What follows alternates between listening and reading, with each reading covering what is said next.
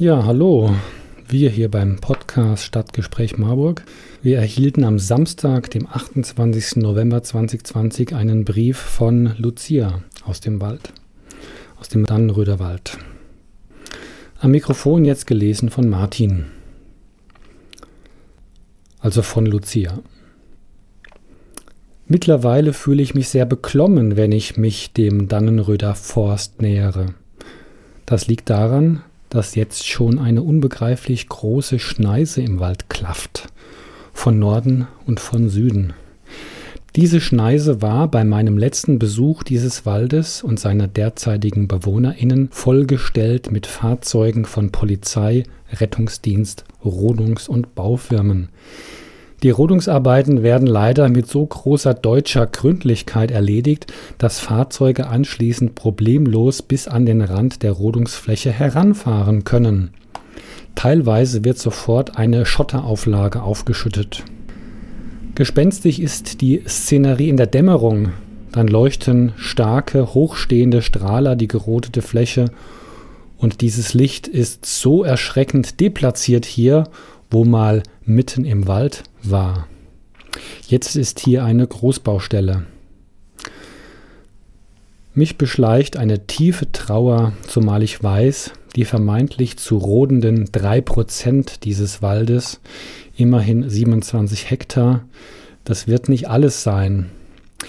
Die Fläche wird mindestens drei oder viermal so groß werden, da einige Baustraßen hinzukommen werden, sowie freizuhaltende Flächen, damit kein Baum auf die Fahrbahn fällt. Bis zu 150 Meter tief in den Wald hinein an beiden Seiten der Trasse werden Bäume vertrocknen, von der Sonne verbrannt werden und das gesamte Lebensgefüge im Boden und an der Oberfläche gestört werden. Der Trinkwasserschutz ist nicht gewährleistet und gerät schon jetzt in Gefahr, da im Herrenwald bereits Öllachen gefunden wurden, mutmaßlich von Rodungs- und Baufahrzeugen. Ich frage mich, wird der Schwarzspecht, den ich gerade höre, im Wald überleben können? Er braucht ein großes Revier. Ich frage mich auch, warum ein Mountainbike-Trail von 200 Meter Länge und 70 Zentimeter Breite in einem FFH-Gebiet nahe Gießen ein Problem war.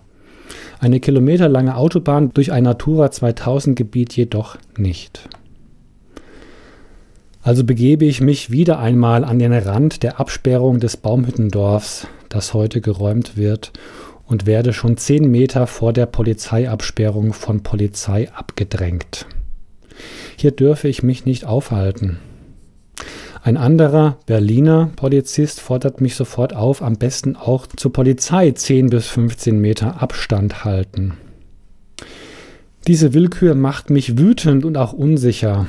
Was ist eigentlich erlaubt und wie groß ist der Rahmen für diese scheinbare Beliebigkeit der Anordnungen der Polizei?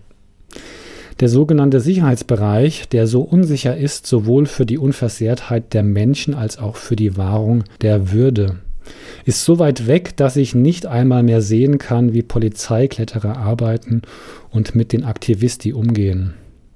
Trotzdem singe ich meine Lieder und unterstütze die Aktivisti lautstark.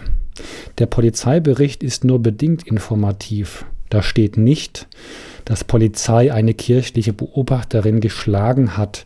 Da steht erst nach einigen Tagen, dass Polizei das Seil der Plattform durchgeschnitten hat.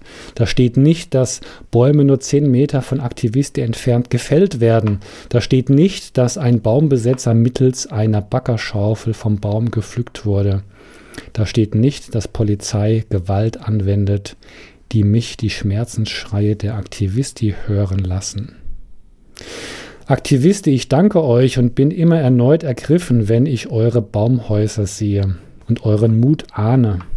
Und ich trage meinen kleinen Beitrag bei, ihr seid nicht allein.